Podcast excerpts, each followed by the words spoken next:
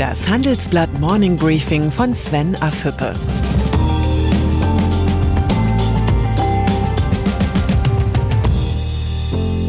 Guten Morgen allerseits. Heute ist Freitag, der 30. Oktober, und das sind unsere Themen. Merkel, Freiheit ist Verantwortung. Volkswagen trotz der Krise. US-Wahl, Hoffnungsträger Biden. Lockdown. Kurz bevor Bundeskanzlerin Angela Merkel in einer Regierungserklärung die jüngsten Beschlüsse von Bund und Ländern verteidigte, hatte das Robert Koch Institut einen neuen Höchstwert bei den täglichen Neuinfektionen gemeldet 16.774. Der Rekordwert ist für die Kanzlerin und die Ministerpräsidenten die politische Legitimation, die Kontaktbeschränkungen in Deutschland nachdrücklich zu verschärfen. Der November-Lockdown ist nicht so hart wie der März-Lockdown, aber die Folgen für Wirtschaft und Gesellschaft werden immens sein. Das Parlament erlebte angesichts der neuen Dimension an Freiheitsbeschränkungen gestern die intensivste Debatte seit Ausbruch der Corona-Krise. Kritik am geplanten November-Lockdown wies Merkel im Bundestag entschieden zurück. Die Kanzlerin sagte, die Maßnahmen sind geeignet, erforderlich und verhältnismäßig. Im gegenwärtigen exponentiellen Infektionsgeschehen können die Hygienemaßnahmen ihre Kraft nicht mehr entfalten. Ziel der Maßnahmen sei eine systematische Reduzierung der Kontakte. Merkel mahnte, der Winter wird schwer, vier lange, schwere Monate, aber er wird enden. Die kritische Debatte über die Maßnahmen zur Bekämpfung der Pandemie schwäche die Demokratie nicht, sondern stärke sie, argumentierte Merkel. Aber es ist auch klar, Lüge und Desinformation, Verschwörung und Hass beschädigen auch den Kampf gegen das Virus. Die neuen Beschlüsse schränkten zwar die Freiheit der Bürger ein, aber Freiheit ist gerade jetzt Verantwortung. Der Satz stimmt immer, in einer Pandemie besonders. Als Merkel aus den Reihen der AfD-Fraktion heftig beschimpft wurde, musste Bundestagspräsident Wolfgang Schäuble eingreifen. Schäuble wörtlich, wenn Sie den Präsidenten unterbrechen, kriegen Sie gleich Ordnungsrufe, das ist gefährlich. Ich glaube, niemand in unserem Lande hätte ein Verständnis, wenn wir nicht die Regierungserklärung der Bundeskanzlerin in dieser schwierigen Lage zu diesen schwierigen Maßnahmen mit der gebotenen Disziplin uns anhören würden. Die Abgeordneten der AfD-Fraktion waren danach ruhiger, aber nicht still. Für einen erneuten Eklat sorgte AfD-Fraktionschef Alexander Gauland. Er beschwerte sich über die mangelnde Einbeziehung des Parlaments. Eine Corona-Diktatur auf Widerruf verträgt sich nicht mit unserer freiheitlich-demokratischen Grundordnung, sagte er. Deutschland habe seine Freiheit zu mühselig errungen, als dass wir sie an der Garderobe eines Notstandskabinetts abgeben. Gauland sprach sogar davon, es gebe eine Art Kriegspropaganda und ein Kriegskabinett. Anders FDP-Chef Christian Lindner, der für seine Kritik an der Regierung den richtigen Ton fand.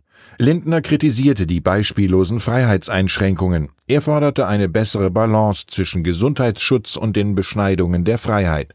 Zudem sei es Zeit, vom aktionistischen Krisenmanagement zu einer dauerhaft durchhaltbaren Risikostrategie zu wechseln. Die Berechenbarkeit staatlichen Handelns dürfe nicht permanent in Frage gestellt werden. So stelle sich die Frage, was im Dezember passiere, wenn die Infektionszahlen wieder stiegen. Auf diese Frage hat die Regierung bisher keine Antwort gegeben. Vertrauensbildung sieht anders aus. Trotz steigender Infektionszahlen scheint sich der deutsche Arbeitsmarkt langsam wieder zu erholen. Im Oktober lag die Arbeitslosigkeit mit 2,76 Millionen erstmals wieder unter der 3 Millionen Grenze. Im Vergleich zum September waren 87.000 Menschen weniger arbeitslos gemeldet. Das ist noch keine Trendwende, aber ein Hoffnungsschimmer. Anders als viele andere Unternehmen kommt der VW-Konzern besser durch die Krise. Nach einem Milliardenverlust im zweiten Quartal glänzt die Volkswagen-Gruppe jetzt wieder mit einem kräftigen Gewinn. Im dritten Quartal lag das operative Ergebnis bei 3,2 Milliarden Euro. Der VW-Finanzvorstand sprach in dem Zusammenhang von einer deutlichen Erholungstendenz. An der Börse sorgten die überraschend guten Zahlen für gute Stimmung. Die Europäische Zentralbank lässt die Zinsen und das milliardenschwere Anleihekaufprogramm unverändert, bleibt aber in erhöhter Alarmbereitschaft. Wenn mehr getan werden muss, werden wir mehr tun, sagte EZB-Präsidentin Christine Lagarde nach der gestrigen Ratssitzung. Angesichts der schwächelnden Konjunktur im Euroraum hatten Experten mit weiteren Schritten der Währungshüter für eine noch expansivere Geldpolitik gerechnet.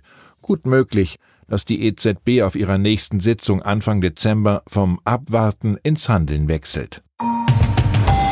Präsidentschaftswahlen in den USA haben immer eine große politische Bedeutung, national wie international. Viel hängt davon ab, wer die Geschicke der Supermacht Amerika verantwortet. Nicht wenige bezeichnen die US-Wahl am kommenden Dienstag als Schicksalswahl für das gespaltene Land, aber auch für die angeschlagene Weltwirtschaft. In der aktuellen Titelgeschichte Hoffnungsträger Biden sind meine Kollegen der Frage nachgegangen, was ein Wahlsieg des Demokraten für die deutsche Wirtschaft bedeuten würde. Die Fragen aus Sicht der Wirtschaft sind vielschichtig. Wie geht es im Handelskrieg mit China weiter? Schwört Biden dem Protektionismus ab? Wie entwickelt sich das transatlantische Verhältnis? Was wird aus dem gigantischen amerikanischen Haushaltsdefizit? Werden die Tech-Konzerne härter reguliert? Unsere Titelgeschichte ist Pflichtlektüre für alle, die wissen wollen, wie ein US-Präsident Biden die Wirtschaftswelt verändern könnte. Tom Enders war früher Airbus-Chef und ist heute Präsident der Deutschen Gesellschaft für Auswärtige Politik. Er erwartet keinen radikalen Politikwechsel durch einen Wahlsieg des Demokraten Biden. Im Interview mit Nicole Bastian und Jens Münchrath sagt er, es wäre naiv anzunehmen, die USA würden unter Joe Biden eine um 180 Grad andere Politik machen. Enders weiter, auch Biden wird versuchen, mehr Arbeitsplätze in Amerika zu halten oder wieder anzusiedeln, gerade auch in der Industrie. Von Europa wünscht sich Enders ein selbstbewussteres Auftreten. Europa darf nicht Spielball zwischen Großmächten sein.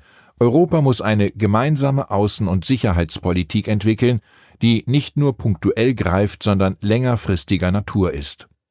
Dazu muss aber das Erfordernis der Einstimmigkeit bei außenpolitischen Entscheidungen vom Tisch genommen werden. Enders Analyse ist nicht neu, aber unverändert richtig. Und dann ist da noch Bernard Arnault. Der Chef des französischen Konzerns LVMH ist nicht nur einer der reichsten Menschen der Welt, er sammelt zudem leidenschaftlich Luxusmarken. Zu Arnauds Imperium gehören Marken wie Louis Vuitton, Moët Chandon und Bulgari. Mit dem New Yorker Juwelier Tiffany kommt jetzt eine weitere Luxusmarke dazu. Zwischenzeitliche Streitigkeiten über den Kaufpreis legten beide Unternehmen gestern bei. Bernard Arnault hat sich einmal mehr einen Traum erfüllt. Chapeau. Ich wünsche Ihnen ein erholsames Wochenende. Genießen Sie die Zeit vor dem November-Lockdown. Herzliche Grüße, Ihr Sven Affüppe.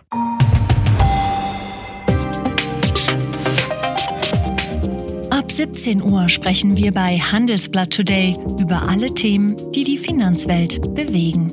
Das kann auch das Thema Nachhaltigkeit sein, das in allen Bereichen unseres Lebens immer wichtiger wird und längst auch in der Finanzwelt angekommen ist. Denn immer mehr Anleger achten bei ihren Investments auf Nachhaltigkeit und stellen höhere Anforderungen an Unternehmen. Dieses und andere Themen präsentiert von unserem Initiativpartner, der Hypo Vereinsbank Private Banking. Das war das Handelsblatt Morning Briefing von Sven Affüppe, gesprochen von Peter Hofmann.